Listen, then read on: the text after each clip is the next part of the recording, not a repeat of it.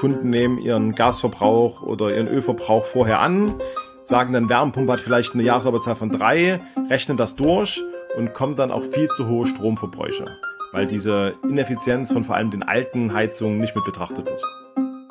Einsparung im stinknormalen Bestandsgebäude, also wirklich ganz normales Bestandshaus, 2000 Euro im Jahr, einfach nur mit äh, ein bisschen PV und der Wärmepumpe dazu.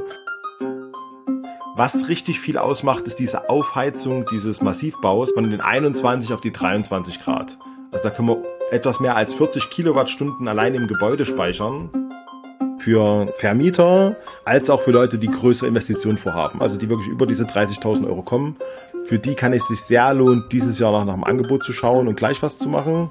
Ansonsten aber die Förderbedingungen nächstes Jahr, wenn sie so kommen wie angekündigt, auch sehr gut. Wir werden jetzt erstmal Nachfrage haben, es werden Heizungen ausgetauscht werden müssen, die Installateure müssen dort reinkommen, aber in Zukunft werden Wärmepumpen auf jeden Fall günstiger werden und das ist ja auch das Ziel der Förderung. Guten Tag und herzlich willkommen beim PV Magazine Podcast. Ich bin Cornelia Lichner, Redakteurin bei PV Magazine. Am 8. September wurde das Gebäudeenergiegesetz novelliert, das gemeinhin nur Heizungsgesetz genannt wird. Damit ist klar, der Weg zur Wärmewende wird für die meisten Hausbesitzer über die Wärmepumpe führen. Deshalb nehmen wir uns in diesem Podcast das Gesetz, den Zeitplan und die Fördermöglichkeiten vor und diskutieren, welche Entscheidungen Kunden vielleicht noch vor Ende des Jahres treffen sollten. Dafür spreche ich mit Erik Prager von Solawatt. Er ist seit gut zwei Jahren Produktmanager für Heizung, Belüftung und Klima und hat auch zuvor als Projektmanager für eine Heizungsbaufirma schon viele Wärmepumpen selbst installiert und kennt sich aus mit dem Thema Energy Contracting.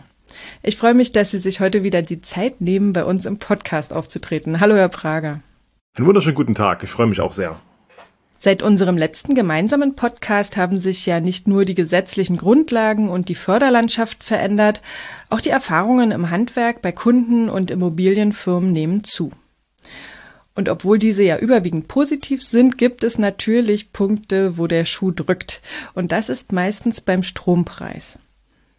Wer die Kosten für den Betrieb seiner Wärmepumpe senken möchte, richtet den Blick wie von selbst auf die Kombination mit einer Photovoltaikanlage. Solawatt ist im letzten Jahr eine Kooperation mit Stiebel Eltron eingegangen und hat die Wärmepumpen gemeinsam mit dem eigenen Energiemanagement in unterschiedlichsten Häusern eingebaut. Deshalb wollen wir auch dazu einmal nachfragen und herausfinden, welche Neuerungen es bei Wärmepumpen gibt und wie sich das Energiemanagement auf die Stromrechnung für die Wärmepumpe ausgewirkt hat. Dieser Podcast wird unterstützt von Solawatt. Hersteller und Anbieter von solaren Komplettlösungen. Das Unternehmen ermöglicht Eigenheimbesitzern und Gewerbetreibenden die Eigenversorgung mit Solarstrom, nachhaltiger Wärme und Elektromobilität in einem ganzheitlichen System. Als Vision des Unternehmens nennt Solawatt, Begleiter für Menschen sein zu wollen, die sich mit sauberer Energie versorgen möchten. Seit 30 Jahren produziert, forscht und entwickelt das Unternehmen in Deutschland.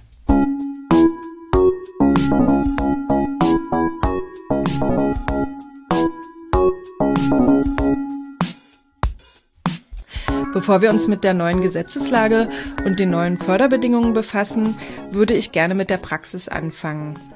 Denn um zu diskutieren, ob man eine Wärmepumpe so schnell wie möglich einbauen sollte, lieber noch etwas wartet oder eine ganz andere Variante sucht, müssen wir ja klären, was man von einer Umstellung erwarten kann.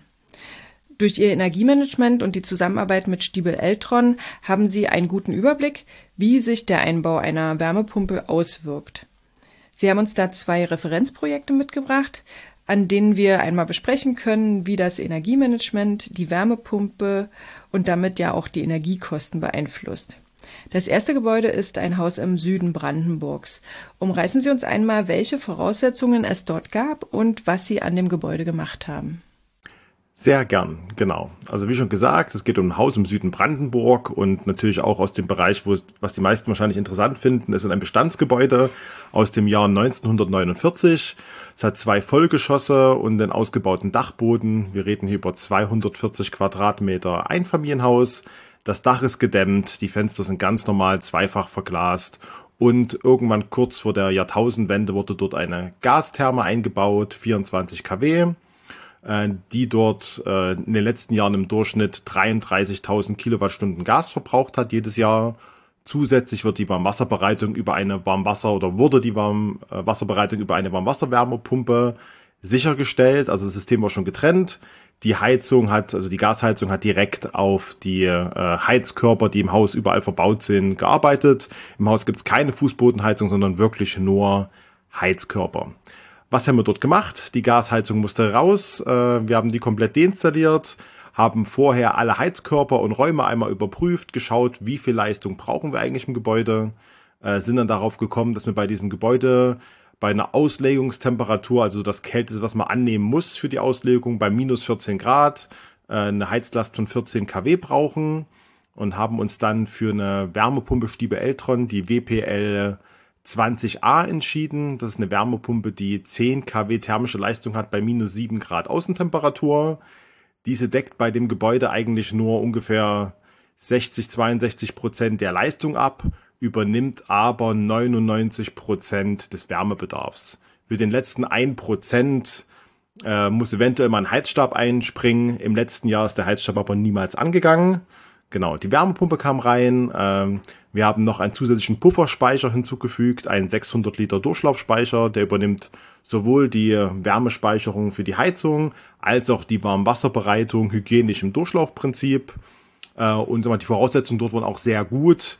Ähm, wir konnten direkt im Heizungskeller den Pufferspeicher aufstellen. Direkt an der Nachbarwand kam die Wärmepumpe hin. Schaltschrank war auch bloß zwei Meter entfernt, also wirklich gute Voraussetzungen.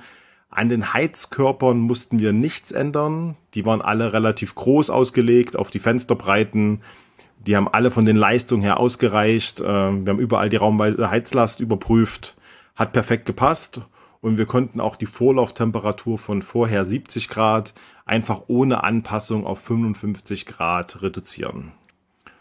Genau, also das war erstmal das, was wir gemacht haben.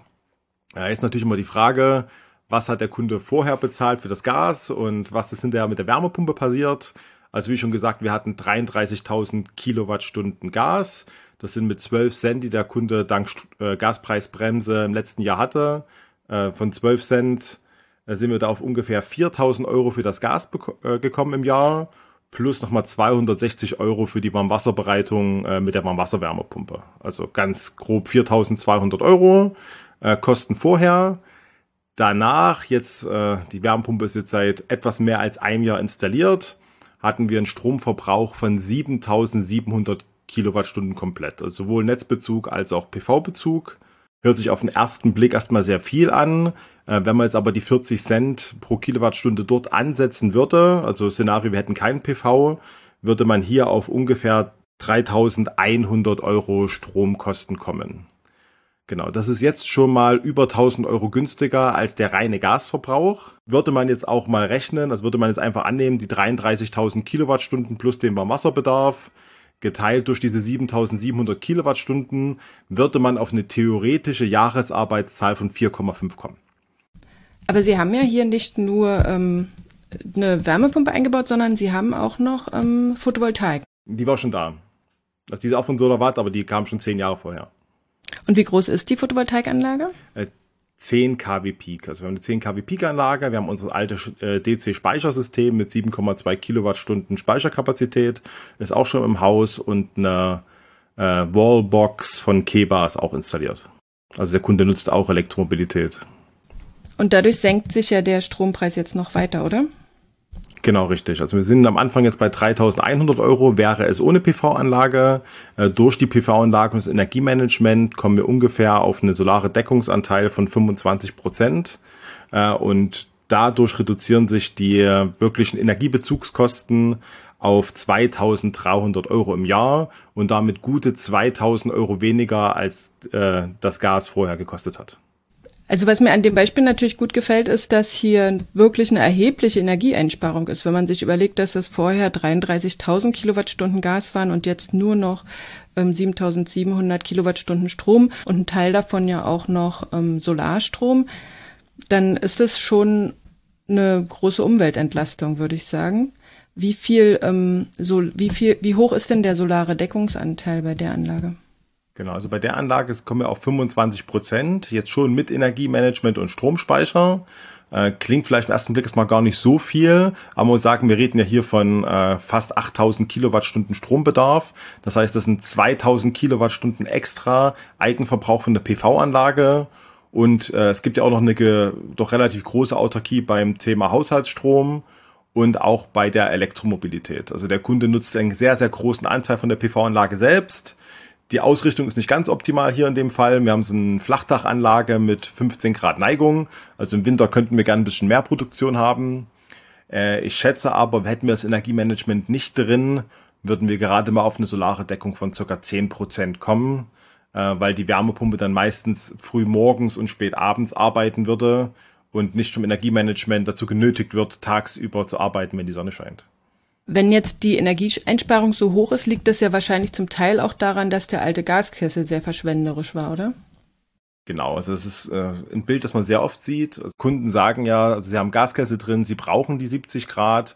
Ähm, und das ist oft ein, ein Trugschluss. Man hat den Gaskessel drin, der ist erstmal über 20 Jahre alt gewesen. Der Schornsteinfeger hat immer gesagt, ja, gute Abgaswerte, aber das heißt im ersten äh, Schritt erstmal nichts.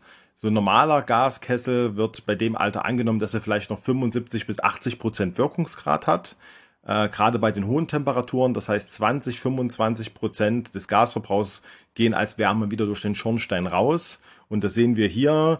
Ähm, wir sehen es mit der Wärmepumpe. Wir haben statt den vorher, ich sag mal, 33.000 äh, Kilowattstunden Wärmebedarf, die wir hatten, äh, musste die Wärmepumpe danach bloß noch ungefähr 26.000 Kilowattstunden Wärme produzieren. Das heißt wirklich diese Differenz zwischen 26 und 33.000 Kilowattstunden war reiner Verlust der Gastherme, weil sie einfach alt war, ineffizient und in dem Fall hatte sie auch einfach nur direkt auf die Heizkörper gearbeitet. Das heißt, gerade bei niedrigen Außentemperaturen war die meistens viel zu groß und äh, lief da auch nicht, äh, sag mal, optimal effizient. In dem Gebäude gab es ja schon eine Brauchwasserwärmepumpe, die nur das Trinkwasser erwärmt.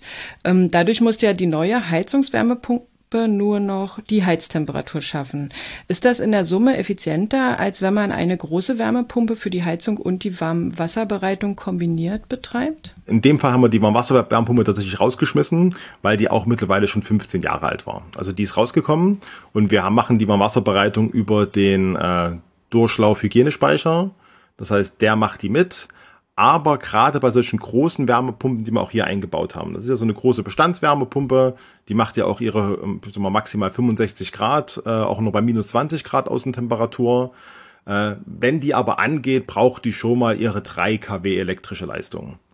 Äh, Habe ich jetzt eine Brauchwasserwärmepumpe, die so mit 600 Watt elektrischer Leistung arbeitet, kann das eine sehr, sehr gute Ergänzung sein und eine Möglichkeit, einfach mehr solare Deckung auch im Winter noch zu haben, weil diese 600 Watt kriege ich nahezu mit jeder PV-Anlage auch mal, sagen wir, an einem sonnigen Dezembertag noch zusammen.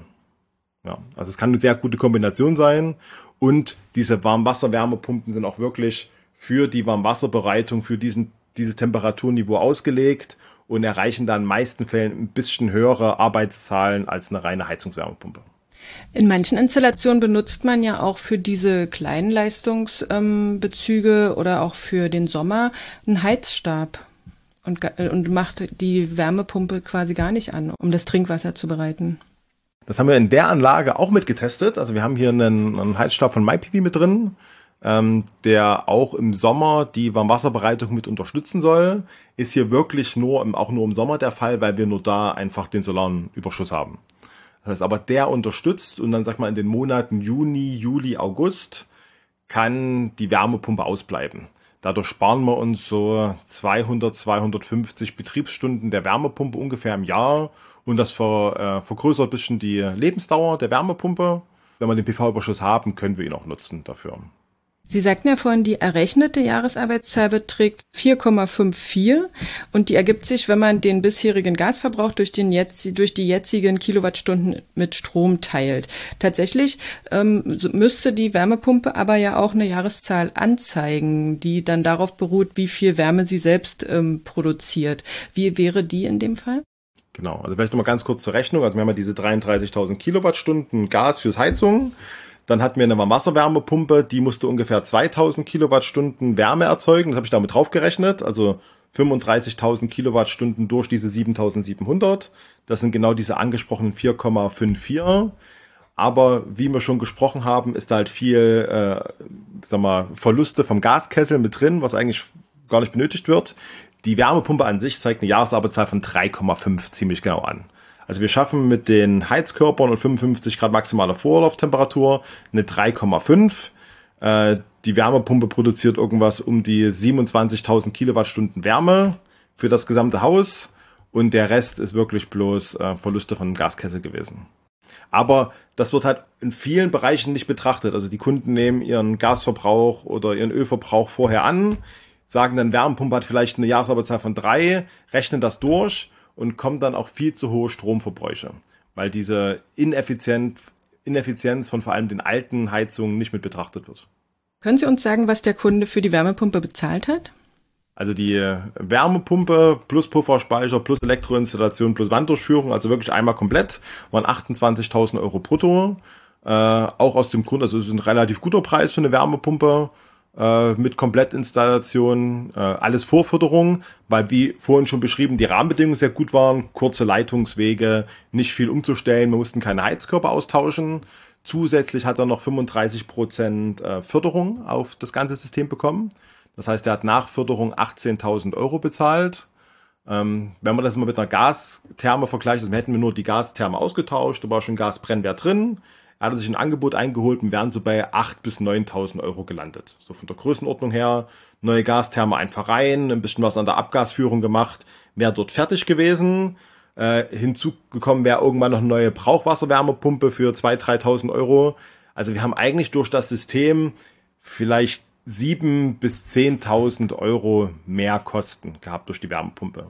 Ja, das ist viel Geld, aber wenn wir jetzt gucken, wir sparen hier in dem Fall, oder der Kunde spart in dem Fall 2000 Euro im Jahr ein. Also nach fünf Jahren ist das wieder drin und die nächsten, die weiteren 15 dann spart der Kunde richtig viel Geld. Okay, das heißt, der Kunde hat 18.200 Euro bezahlt, gekostet hat die Anlage 28.000. Das ist aber weniger als das, was wir bei unserer aktuellen Installateursumfrage herausgefunden haben. Da gab es nämlich Angaben, die lagen meistens zwischen 30.000 und 50.000 Euro. Warum fiel die Investition hier vergleichsweise niedrig aus und was kann man tun, damit man nur so eine niedrige Investitionssumme ausgeben muss? Genau, also da gibt es mehrere Punkte, die man betrachten muss. Also ich habe auch schon viele Angebote gesehen. Ich habe auch teilweise schon Angebote gesehen Richtung 65.000.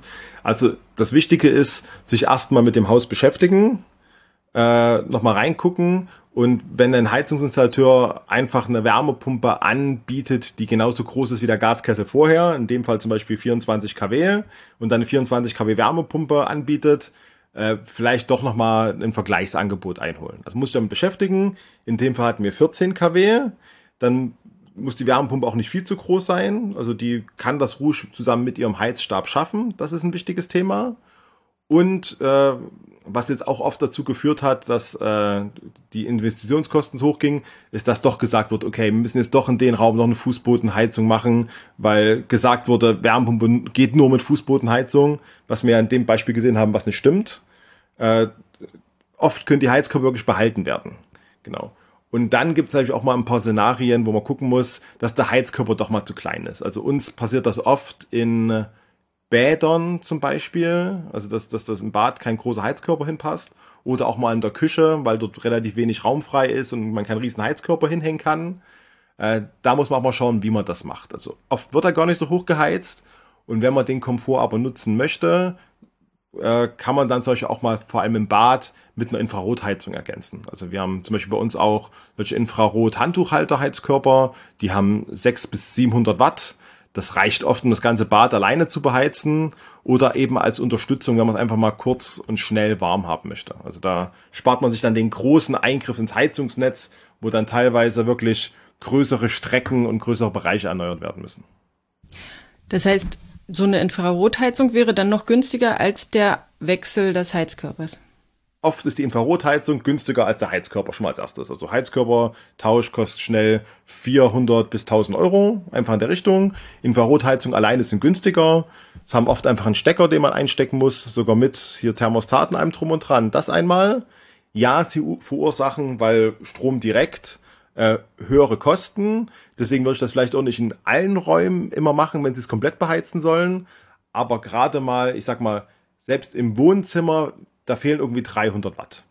Äh, dann hänge ich mir eine kleine Infrarotheizung rein und wenn es mir doch im Winter ein bisschen zu frisch werden sollte, weil die Wärmepumpe noch nicht genug Zeit hat, um aufzuheizen, äh, mache ich die mal kurz an oder gerade im Bad, wo ich vielleicht mal eine halbe Stunde baden möchte oder irgendwas in der Richtung, dann mache ich mir die die halbe Stunde an, habe dann wohlige 23, 24 Grad im, im Raum und kann sie danach wieder ausmachen. Also gerade für diese kleinen Spitzen ist das wirklich die günstigste Variante, die man überhaupt haben kann.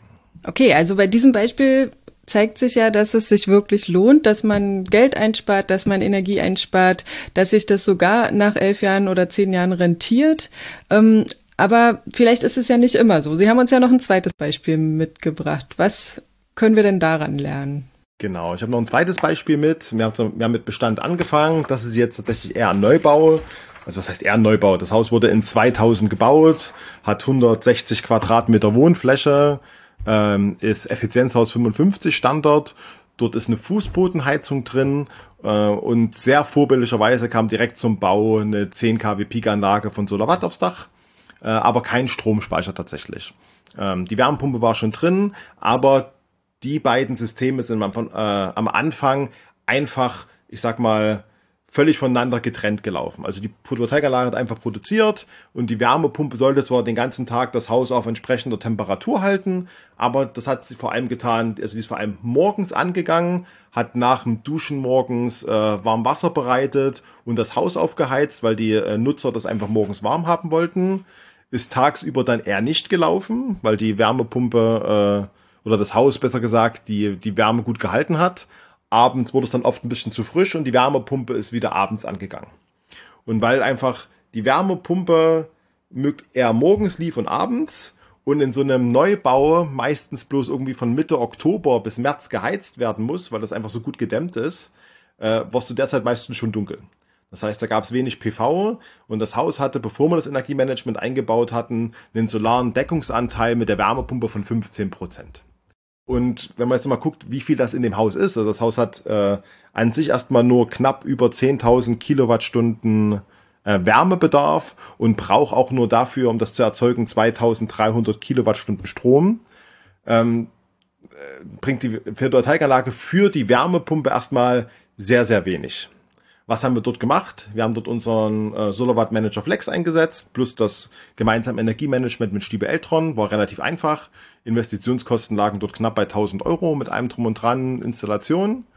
Äh, und wir konnten tatsächlich dadurch, dass wir jetzt die äh, Wärmepumpe dazu nötigen, wie vorhin schon gesagt, das ganze Thema tagsüber zu produzieren, den Pufferspeicher aufzuheizen, den Wasserspeicher, in dem Fall ist wieder so ein Hygienespeicher wie vorhin auch schon, aufzuwärmen, diese 600 Liter, das Gebäude von vorher eingestellten 21 Grad auch mal tagsüber auf 23 Grad aufzuheizen, sozusagen auch das Gebäude als Speicher nutzt, konnten wir in diesem System wirklich ohne Stromspeicher, ohne alles, den solaren Deckungsanteil von den 15 Prozent auf 50 Prozent erhöhen. 50 Prozent von 2300 Kilowattstunden sind, sag mal, nur 1100 äh, Kilowattstunden oder sagen wir 1150 Kilowattstunden. Aber es sind 800 Kilowattstunden mehr aus der PV-Anlage, die genutzt werden können. Und das ist immer noch eine Ersparnis von über 300 Euro. Also 320 Euro, äh, um genau zu sein. Und wenn man jetzt überlegt, dafür hat man 1000 Euro bezahlt fürs Energiemanagement. Nach drei Jahren ist das abbezahlt und es macht deutlich mehr Spaß, mit einer Wärmepumpe zu heizen, wenn da einfach 50 Prozent solare Deckung dran stehen. Und die solare Deckung wird erreicht sogar ohne Batteriespeicher, richtig? Genau, also wir haben wirklich keinen Batteriespeicher drin. Es wird lediglich der, der Pufferspeicher genutzt. Den heizen wir jetzt aber auch nicht exorbitant auf. Also wir haben ja eine Fußbodenheizung, das heißt Vorlauftemperaturen irgendwo zwischen 30 und 35 Grad in der Größenordnung. Ähm, und so einen 600 Liter Pufferspeicher, das klingt erstmal groß, aber selbst wenn man den so 10 Grad nochmal über diese 25, äh, 35 Grad erhitzen, passen da vielleicht äh, 17, also 15 bis 17 Kilowattstunden thermische Energie rein. Das ist jetzt gar nicht so viel. Was richtig viel ausmacht, ist diese Aufheizung dieses Massivbaus. Also es ist ein, äh, es ist massiv gebaut, das, das Einfamilienhaus, ähm, von den 21 auf die 23 Grad. Also da können wir etwas mehr als 40 Kilowattstunden allein im Gebäude speichern. Und das macht richtig viel aus. Genau. Und der große Vorteil, in diesem Haus haben wir eine ähm, Stiebe Eltron WPL 07a äh, verbaut. Das ist eine relativ, also ist eigentlich keine kleine Wärmepumpe, aber das ist die kleinste, die wir haben. Die ist geeignet für Gebäude bis ungefähr 10, 11 kW Heizlast. Und die arbeitet aber mit Leistung von so 500 Watt elektrisch bis 3000 Watt elektrisch. Und wir können die mit unserem Energiemanagement ja wirklich direkt ansteuern, sagen, hey, nutze wirklich bloß die 500 Watt. Und die kriegt man auch wirklich im Winter auch mal zusammen. Also wenn, sagen wir, ist eine Südausrichtung an dem Tag, wenn da doch mal äh, mittags die Sonne rauskommt, können wir auch selbst wenn es leicht bewölkt ist, da kommen 500, 600 Watt zusammen, das können wir nutzen und dann wirklich Wärme äh, mit der Wärmepumpe erzeugen. Von diesem Beispiel hatten Sie mir ja eine Aufzeichnung aus Ihrem Monitoring-System geschickt. Und da haben wir einmal den 25. Januar und zum anderen fünf Tage im März. Und da ist es genau wie Sie sagen, so, dass die Wärmepumpe von sich aus also nicht mehr als 1500 Watt Leistung bezieht. Und ähm, selbst im Januar, wo die Wärmepumpe ja fast den ganzen Tag durchläuft, ist die Leistung nie höher als das. Aber da könnte man ja sagen, wenn man das sieht, dass sich die Netzbelastung durch ähm, Wärmepumpen eigentlich in Grenzen hält, oder? Ja, auf jeden Fall. Also ich sag mal, es wurden ja jetzt in den letzten Jahren erst mehr umgestellt auf diese modulierenden Wärmepumpen.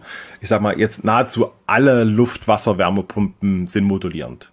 Das heißt, äh, die gehen nicht mehr mit ihrer vollen Leistung an, ziehen viel Strom aus dem Netz, sondern die passen sich der Leistung an und machen statt einmal kurz eine hohe Leistung über einen langen Zeitraum eine moderate Leistung. Also gerade mit der Wärmepumpe, die wir jetzt in dem Beispiel haben, wir reden wirklich hier von 1 bis 1,5 kW Dauerleistung auch im Winter.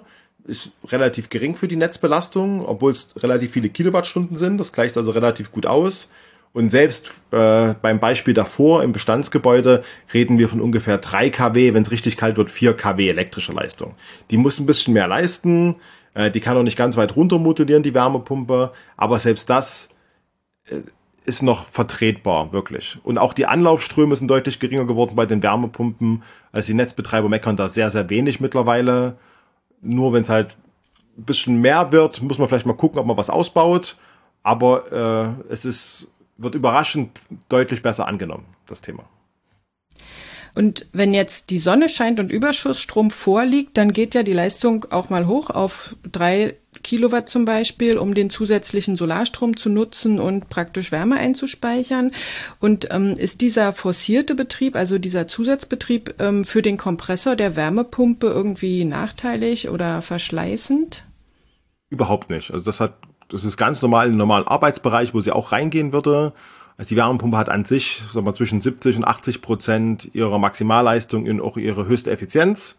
Und aber sie auf 100 Prozent zu bringen, ist überhaupt kein Problem. Also wir zwingen die jetzt nicht über ihren Maximalleistung hochzugehen. Und wenn die mal äh, einen gewissen Zeitraum arbeiten muss, ist das auch kein Problem. Das Einzige, was problematisch wäre, wenn sie nicht auf ihre Mindestlaufzeiten kommt. Also wenn man jetzt so ein System hätte, was sagt, du gehst jetzt an, nach zwei Minuten wieder aus, das können wir nicht machen. Wir haben bei uns immer drin, dass die mindestens zehn Minuten läuft, damit auch Verdichter etc. passend mit Öl geschmiert werden aus dem Kältekreis. Also da, darauf achten wir. Sie haben jetzt ja bei beiden Beispielen einen 600 Liter Pufferspeicher eingebaut. Warum ist der so groß? Ist das nicht ein sehr großer Speicher, den man ja auch erstmal aufwärmen muss und im Winter gewissermaßen mitschleppen muss? Wichtiger Punkt. Also wir haben dort einen 600 Liter Hygienespeicher drin. Ähm, der ist sozusagen zweigeteilt, ist ein Schichtenspeicher. Ähm, der obere Bereich, also die oberen 300 Liter, also das ist ein, ein großer Behälter, aber die oberen 300 Liter sind hauptsächlich genommen für die Warmwasserbereitung und die unteren 300 Liter, dort schichten wir die, die Heizungstemperaturen an, ein. Wenn wir PV-Überschuss haben, können wir auch den ganzen Speicher auf entsprechende Temperatur erhöhen. Ähm, erhöht die Trägheit vom System, was aber sagen wir, bei Fußbodenheizung ist nicht zwingend notwendig, aber gerade bei Heizkörpern ist es echt nicht schlecht, wenn man da ein bisschen mehr Trägheit hat und auch ein bisschen mehr Leistung im Hintergrund hat, um mal schnell das Haus aufzuheizen. Also sag mal jetzt, wir haben es ja vor uns gesehen, äh, oder in dem Beispiel, die Wärmepumpe liefert vielleicht noch bei minus 7 Grad 7 kW thermische Leistung. Wenn ich aber mal schnell viel Leistung ins Haus bringen möchte, könnte ich das über diesen Speicher machen. Genau. Und für das Thema Warmwasserbereitung, äh, Warmwasserleistungsspitzen ist so ein großer Puffer immer nicht ganz schlecht, weil man dann einfach die Leistung auch mal für eine Rain Dance, Dusche oder eine große Badewanne zur Verfügung stellen kann. Aber wenn jetzt jemand vielleicht nicht den Platz hätte oder ähm, einen kleineren Speicher oder gar keinen Puffer Pufferspeicher möchte, dann müsste er ja sich zusätzlich noch einen Trinkwasserspeicher dann zulegen. Genau, also kommt ein bisschen drauf an. Äh, was wir auch gerne einsetzen, sind die Integralspeicher, die es von Stiebe Eltron gibt. Das ist dann so zum Beispiel ein 100 Liter Pufferspeicher und ein 300 Liter Warmwasserspeicher in einem großen Kasten, sage ich mal. Der ist dann 1,90 Meter hoch aber nur 60 breit und 90 tief. Also das ist gerade für so, ich sag mal, Einfamilienhäuser mit äh, Haustechnikraum im Erdgeschoss äh, sehr interessant. Äh, da kann man äh, Platz sparen. Und aber gerade für Thema niedrige Keller und sowas geht auch immer eine Zweispeicherlösung. Also ein kleiner Pufferspeicher, so 100 bis 200 Liter und ein Warmwasserspeicher, der für Wärmepumpen geeignet ist. Also der Pufferspeicher ist nicht das, der Teil, der die Investitionskosten massiv in die Höhe treibt? Nee, das macht äh, gar nicht so viel aus. Ähm, sagen wir, man braucht, wir haben es jetzt in verschiedenen äh, Bereichen gesehen. Also es ist eigentlich relativ egal vom Investor, ob man jetzt den Integralspeicher nimmt, eine Zweispeicherlösung, äh, diesen Durchlaufspeicher. Eventuell sogar der Integralspeicher noch ein bisschen günstiger, aber äh, das macht das, macht, das Kraut dann nicht mehr so fett. Wir hatten, haben jetzt beide Beispiele gesehen. Bei dem zweiten Beispiel wurde ja sozusagen nicht äh, die Wärmepumpe an sich äh, investiert, sondern nur das Energiemanagement. Und bei dem ersten Beispiel hatten wir ja den Preis von ungefähr 28.000. Dann würde ich sagen, kommen wir jetzt mal zu dem Thema Förderung und, und Gesetzeslage. Ja. Bisher galten ja 25 Prozent Basisförderung. Ähm, dann gab es noch zehn Prozent für einen Heizungstauschbonus, also wenn man eine alte Ölheizung oder eine alte Gasheizung ausgetauscht hat und fünf Prozent zusätzlich für natürliche Kältemittel oder für die Erschließung einer Erdwärmequelle oder wenn man zum Beispiel eine Wasser-Wasserwärmepumpe ähm, einsetzt und da ähm, einen Tiefbrunnen oder sowas braucht.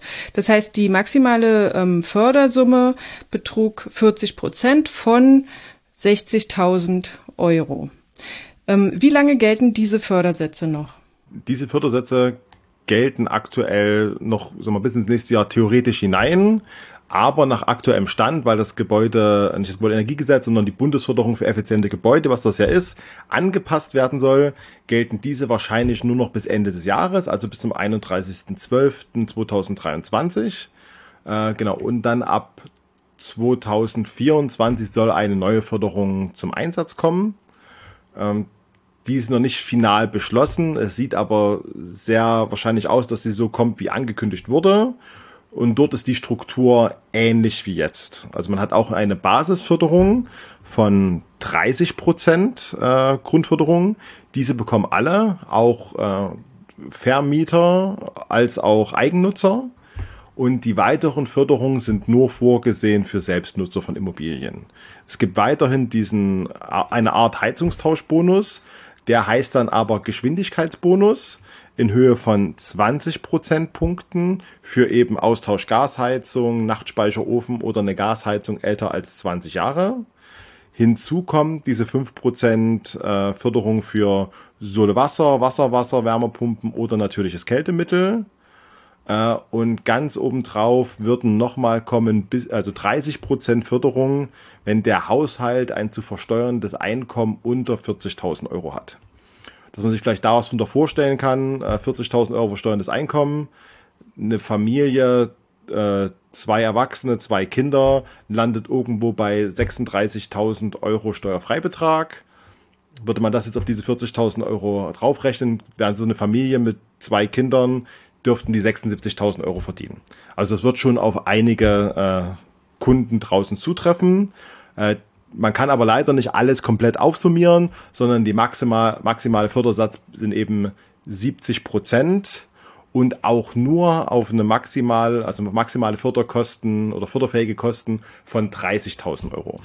Also das allerhöchste, was man bekommen kann bei der Förderung, sind eben 21.000 Euro für den Heizungstausch für die eine Wohneinheit.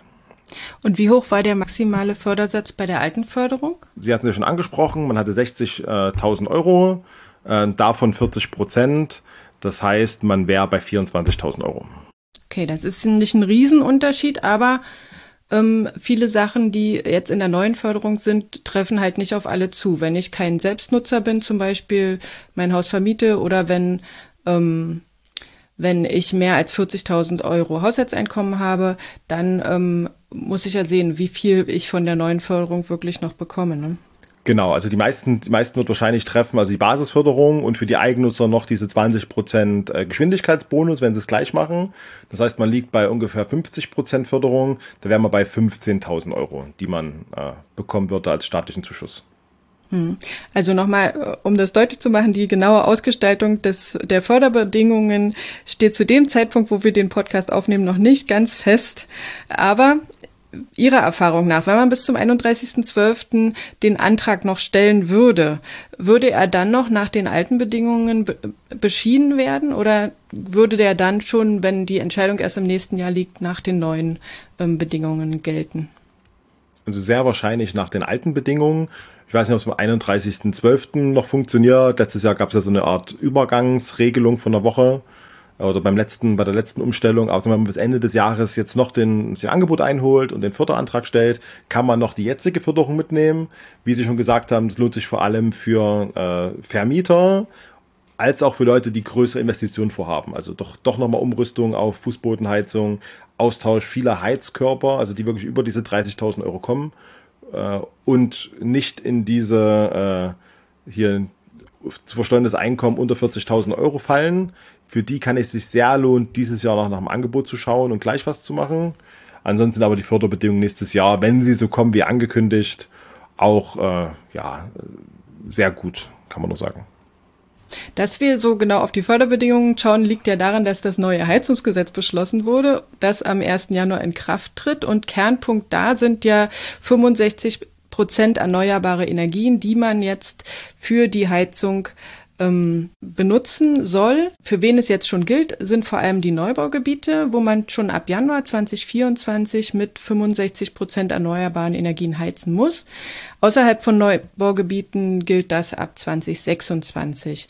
Ähm, bei Bestandsgebäuden darf man aber seine alte Heizung noch weiter benutzen, so lange wie sie funktioniert und so lange wie sie repariert werden kann. Und nur wer seine Heizung tauschen muss, ähm, selbst der kann noch fossil weiterheizen, äh, und zwar bis die kommunale Wärmeplanung steht. Ähm, und das dauert in Großstädten über 100.000 Einwohnern bis maximal Mitte 2026 und bei kleineren Kommunen bis Mitte 2028. Aber die Frage ist natürlich, sollte man jetzt noch auf eine fossile Heizung setzen? Ähm, denn wenn man dann am Ende nicht auf die, an die Fernwärme angeschlossen wird, dann ähm, muss man unter Umständen die fossile Heizung recht zügig wieder austauschen. Äh, außerdem wird ja nur gefördert, was nicht gesetzlich ohnehin vorgeschrieben ist. Also wer weiß, wie lange diese Förderungen noch gelten. Und man würde ja auch den äh, Geschwindigkeitsbonus verpassen, wenn man jetzt noch lange wartet. Also würden Sie sagen, man muss schon noch, ähm, man sollte schon auf die Tube drücken, wenn man absehbar irgendwann seine Heizung wechseln muss, oder? Ja, also man sollte wirklich unbedingt, man sollte nicht ewig warten. Also man, wie gesagt, man muss gucken, wo jetzt was greift, also wie es verpflichtend wird. Ähm, ich sag mal, gerade wenn man wirklich in der Innenstadt wohnt, Mehrfamilienhaus hat, dort wird irgendwann Fernwärme sehr wahrscheinlich kommen. Das ist eine Lösung. Aber gerade, sag mal, was auch unsere Hauptkunden sind, die Einfamilienhausnutzer wenn dort die Heizung, sag mal, schon relativ älter ist oder, oder ein Heizungstausch anstehen könnte, lohnt es sich dort in keinem Fall mehr, auch jetzt schon nicht, auf eine fossile Heizung umzurüsten. Fossile Heizungen sind auf das Lebensdauer der Heizung geschaut jetzt schon deutlich teurer als eine Wärmepumpe. Also wenn man jetzt schaut, man nimmt die aktuellen Förderungen, wir haben es vor uns am Beispiel gesehen, Einsparung im stinknormalen Bestandsgebäude, also wirklich ganz normales Bestandshaus, 2000 Euro im Jahr, einfach nur mit äh, ein bisschen PV und äh, äh, der Wärmepumpe dazu. Selbst mit der reinen Wärmepumpe würde man deutlich einsparen. Also von der Seite gibt es auf jeden Fall keinen Grund dafür.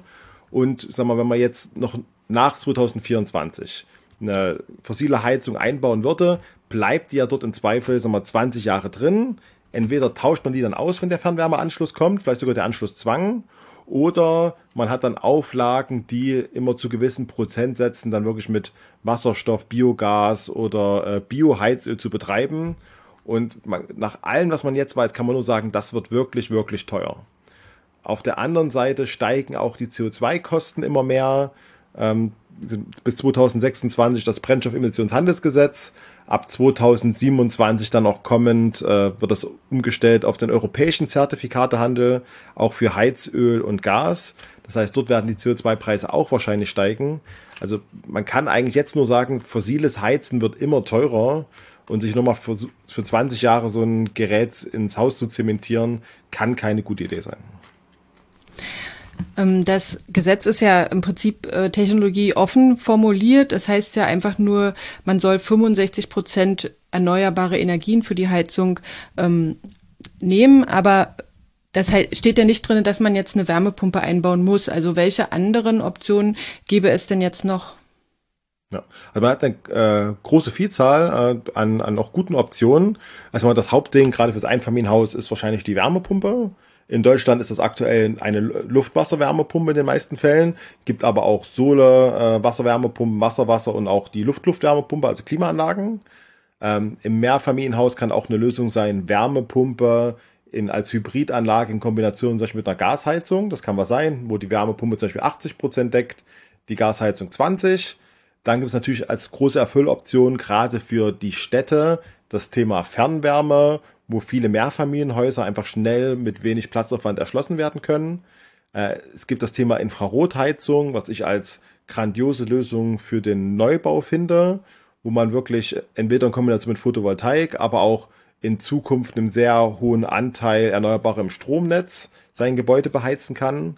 Äh, alles, was mit Biomasse zu tun hat, also äh, Pelletheizung, Feststoffkessel etc., ist eine Erfülloption und aber auch die, sagen wir jetzt jetzt noch Fossilenheizungen, die umgestellt werden, auch wenn wieder Wasserstoffbetrieb, Biogas äh, oder äh, Bioheizöl, dass die sind auch tatsächlich im Gesetz äh, verankert. Wobei man hier dann gucken muss, auch bei dem Thema Förderung, wurde jetzt zumindest angekündigt, äh, gerade bei Wasserstoffkesseln, die auf Wasserstoff fähig gemacht werden müssen, da wird nur gefördert, was wirklich die Mehrkosten sind zum, äh, zur Verwendung von Wasserstoff. Und gerade in diesen Bereichen, gerade beim Thema Wasserstoff, da gibt es einfach auch noch keine passende Technologie und ist auch nicht absehbar, dass man irgendwo Wasserstoff zur Verfügung hätte im Heizungsnetz. Ja, und aufgrund dessen, dass man ja für die Wasserstofferzeugung auch viel Strom braucht, ist es am Ende womöglich dann auch ähm, sehr teuer, genau wie die ähm, Biomasse. Ne? Sehr wahrscheinlich, ja. Nochmal kurz zurück zu den Investitionskosten und der gedeckelten Förderung. Man kann sich ja im Prinzip eine Tabelle anlegen. Auf die linke Seite schreibt man den Angebotspreis und rechts daneben die unterschiedlichen Fördersätze. Und dann sieht man, dass die neuen Fördersätze bis zu einer Investitionssumme von 40.000 Euro günstiger sind. Ähm, vorausgesetzt, man bekommt den Geschwindigkeitsbonus und man benutzt ein natürliches Kältemittel. Dann kommt man auf 55 Prozent. Würde man sich für die 70 Prozent qualifizieren, wäre die neue Förderung sogar bis 52.000 Euro höher als die alten Fördersätze. Allerdings denke ich mir, dass es ja durch diese, durch diesen Deckel ähm, künftig auch wie eine neue Messlatte geben wird über die Angebote dann hoffentlich nicht mehr drüber gehen. Aber es hört sich für mich ja so an, als ob man eher einen ganz einfachen Fall braucht, damit diese 30.000 Euro überhaupt ausreichen. Ja, also auf jeden Fall. Also sag mal, wenn man jetzt komplett das Haus auf Fußbodenheizung umrüsten will oder alle Heizkörper tauschen will, kommt man mit dem Preis einfach nicht hin. Aber oft hat man jetzt schon den Fall, dass selbst wenn man nur die Wärmepumpe tauscht, sag mal, gegen den Ölkessel zum Beispiel, da muss man oft viel entsorgen, dass man da drüber kommt. Ähm, ich gehe aber davon aus, dass die, sagen wir, sich die Handwerker jetzt immer mehr mit dem Thema beschäftigen, dort auch effizienter werden, gegebenenfalls auch sagen wir, effizientere und schneller einzubauende Systeme einsetzen, wie zum Beispiel die Integralspeicher. Und einfach, sag mal, wenn sie jetzt nicht mehr nur eine Wärmepumpe mal im Monat einbauen, sondern wirklich, ich sag mal, jede Woche zwei, werden die einfach schneller, effizienter und, und damit können auch die Kosten ein Stück runtergehen. Aber ich rechne damit, dass die nächsten Jahre das erstmal noch die meisten Angebote über diesen 30.000 Euro liegen wird. Aber es wird, denke ich mal, sich dort einpendeln Und ich finde es auch einen ganz guten Anreiz für die 30.000 Euro. Vielleicht passiert es ja auch, dass man, wenn man der Industrie jetzt einfach 30.000 als Obergrenze gibt, dass es dann nicht mehr teurer ist als 30.000. Also löst auf jeden Fall einen Preisdruck aus. Erstmal, Wärmepumpennachfrage geht hoch, auch durch den Rahmen, den das Gebäudeenergiegesetz spannt. Es gibt mehr Konkurrenz, immer gerade auch Stiebe Eltron hat die Förderung, äh, nicht die Förderung, sondern die, die Produktion dramatisch ausgebaut. Die können deutlich mehr Wärmepumpen liefern, ähm, was sehr hervorragend ist. Aber natürlich, wenn man ein höheres Angebot hat und äh, die Hersteller auch Skaleneffekte heben können mit höheren Stückzahlen, könnte die Wärmepumpe auch wieder ein Stück günstiger werden. Ich rechne aber tatsächlich nicht damit, dass das in den nächsten zwei Jahren der Fall sein wird, weil wir, werden jetzt erstmal Nachfrage haben, sie werden Heizungen ausgetauscht werden müssen, die Installateure müssen dort reinkommen, aber in Zukunft werden Wärmepumpen auf jeden Fall günstiger werden und das ist ja auch das Ziel der Förderung. Falls man sich noch in diesem Jahr ein Angebot holen möchte, um zu sehen, welche Förderung vielleicht am besten passt, ähm, da muss man sich ja schon ranhalten. Ähm, ich habe aber gehört, dass die Nachfrage aktuell ja eher nachgelassen hat ähm, weil viele eben noch auf die finale Ausgestaltung des neuen Gesetzes gewartet haben. Und somit stehen die Chancen, dass man noch ein Angebot bekommt, vielleicht ja gar nicht so schlecht. Ja, auf jeden Fall. Also äh, es ist weniger geworden bei den Wärmepumpen. Ähm, weil einfach die Leute auch teilweise verunsichert waren. Es wurde nicht ganz so gut kommuniziert und es gab diverse Meinungen in der Richtung, äh, wie jetzt das ausgestaltet ist und welche, sag mal, wie effektiv so eine Wärmepumpe wirklich ist. Man kann aber sagen, die Wärmepumpe ist wirklich effizient, ist eine gute Lösung auch fürs Bestandsgebäude. Und teilweise, ich habe mit einigen Handwerkern gesprochen, die haben jetzt noch sag mal, freie Kapazitäten. Keine Unmengen, aber man kann gut Chancen haben, wenn man jetzt anfragt. Äh, zum Beispiel auch bei dem Solarwatt-Partner, dass man dort einfach äh, noch ein Angebot für eine Wärmepumpe bekommt. Und es geht ja vor allem darum, wenn man jetzt noch die Förderung nutzen will, dass man das Angebot bekommt und die Förderung noch dieses Jahr einreicht. Das ist ja so das Wichtigste. Ob das jetzt wirklich noch dieses Jahr gebaut wird oder erst nächstes Jahr in Betrieb genommen wird, Anfang des Jahres, ist ja erstmal nicht ganz so wichtig, aber dass man die, die Förderung bekommt. Und aber auch die Förderung nächstes Jahr ist sehr attraktiv, gerade für die genannten äh, Zielgruppen und die Selbstnutzer. Also auch nächstes Jahr ist noch eine gute Zeit, aber man sollte nicht zu lange warten und hoffen, dass der, äh, sag mal, die kommunale Wärmeplanung dann irgendwie besonderen Heil und Segen bringt und was macht. Also jetzt eine gute Zeit, um umzusteigen. Ja, das wäre nämlich meine nächste Frage gewesen. Soll man auf die Wärmeplanung warten? Weil dann würde man ja unter Umständen diesen Geschwindigkeitsbonus verpassen. Man heizt noch relativ lange mit Gas. Und in dem Moment, wo die Wärmeplanung steht, heißt es ja auch noch nicht, dass man dann wirklich äh, jetzt im nächsten Tag irgendwie die Fernwärme vor der Tür hat, sondern sowas kann sich ja dann auch gerne noch mal zehn Jahre hinziehen, bis dann wirklich das Wärmenetz gebaut ist, ja. 100 Prozent. Ich würde jetzt, also wenn die Heizung ausgetauscht werden muss, natürlich, wenn man jetzt eine drei Jahre alte Gasheizung drin hat und man hat eh wenig Verbrauch, muss man drüber nachdenken. Da gibt es auch andere Lösungen. Also erstmal zum Beispiel Warmwasser umstellen auf eine Wasserwärmepumpe, was in der Richtung. Aber man muss gucken. Und, und, und wenn man jetzt schaut, was die nächsten Jahren so der Brust hat, also erstmal, natürlich, wenn die Wärmeplanung da ist, könnte man den Geschwindigkeitsbonus verpassen. Das heißt weniger Förderung. Auf der anderen Seite steigen jetzt die CO2-Preise äh, also genau, steigen die CO2-Preise, die, das Brennstoffemissionshandelsgesetz in Deutschland. Das wird ja auch 2027 in den europäischen Zertifikatehandel überführt. Das heißt, das ist noch nicht abzusehen, wie sich da die Preise entwickeln, aber die könnten tendenziell auch nach oben gehen. Das heißt, Gas und Öl werden nochmal teurer. Ähm, auf der anderen Seite, wie gesagt, ich war ja vorher mal Produktmanager für Fernwärme. Ähm, wir hatten immer das, das Problem, dass die Leute wollten eigentlich vor allem im Einfamilienhausbereich gar nicht an die Fernwärme unbedingt dran, weil das ist ein unregulierter Markt. Das ist super, das ist effizient, man kann da viel umstellen, aber es ist eine sehr komfortable, aber in meisten Fällen nicht gerade die günstigste Art der Wärmeversorgung. Also vor allem, weil diese, diese hohen Investitionskosten, die man hat, auch bei der Fernwärmehausübergabestation etc., die werden ja auch auf diesen Fernwärmepreis umgelegt. Im Mehrfamilienhaus ist das eine bombastische Lösung, weil man da relativ gute Skaleneffekte hat. Im, dass man im Einfamilienhaus mit Fernwärme günstiger wird als eine Wärmepumpe, sehe ich nicht. Dann gibt's ja noch die Sache mit dem Austausch der Heizung für maximal fünf Jahre. Da darf man noch eine fossile Heizung einbauen. Gibt es irgendeine Konstellation, wo Sie sagen, ja, da könnte das Sinn ergeben? Schwierig. Also es gibt immer Ausnahmefälle Es gibt, wenn wir uns mal kurz hatten, vielleicht die Stadtvilla, die wirklich bloß einen Meter Grünstreifen ins Haus hat und die aus äh, Abstandsgründen keine Wärmepumpe aufstellen kann. Wir sehen es ja meistens, wir brauchen meistens so drei bis vier Meter Abstand zum Nachbarfenster irgendwas, um, um, um die Schallvorgaben einzuhalten. Das ist nicht viel und die Geräte sind auch nicht laut, aber darauf muss man aufpassen. Das könnte ein Ding sein. Gibt noch innenaufgestellte Wärmepumpen, da muss man aber auch drauf aufpassen. Äh, und wenn in dem Fall dem gesagt wird, hey, in der Straße, wir schließen jetzt eh jedes Haus an die Fernwärme an in fünf Jahren, das könnte ein Fall sein. Äh, und gegebenenfalls der viel zitierte denkmalgeschützte Bau, wo es nicht gestattet ist, wo auch innen am besten die, die ganz kleinen Röhrenradiatoren drin bleiben müssen aus, äh, sagen wir, Designgründen. Das wäre vielleicht so ein Ausnahmefall. Aber da reden wir um 0, Prozent äh, des Gebäudebestands in Deutschland. Und die müssten ja dann auch nach fünf Jahren wiederum entscheiden, was sie dann machen, um äh, erneuerbare Anteile in ihre Heizung zu bekommen. Ne? Genau richtig. Also da muss man dann schauen, was da für Lösungen gibt, ob das sich was anderes auftut. In der Stadtvilla, ob man vielleicht auf Infrarot umstellen kann, ob, wenn man dann gut dämmt. Und im Denkmalschutz muss man schauen, Fernwärme, sagen wir, dort könnte sich Biomasse was sein. Oder vielleicht, ja, also das ist eigentlich die Hauptlösung dafür. Viele Unternehmen können ja schon ein Angebot für eine Wärmepumpe erstellen, sei es im eigenen Betrieb oder mit Kooperationspartnern. Wir hatten kürzlich bei unserer PV Magazine Umfrage ermittelt, dass schon 72 Prozent der Installationsbetriebe, die an unserer Umfrage teilgenommen haben, ähm, ein Angebot erstellen können. Gleichzeitig sind natürlich die verfügbaren Experten noch begrenzt. Was kann man als Elektroinstallationsbetrieb tun? Kann man selbst das nötige Handwerkszeug lernen, um eine Wärmepumpe auch heizungsseitig äh, anzuschließen?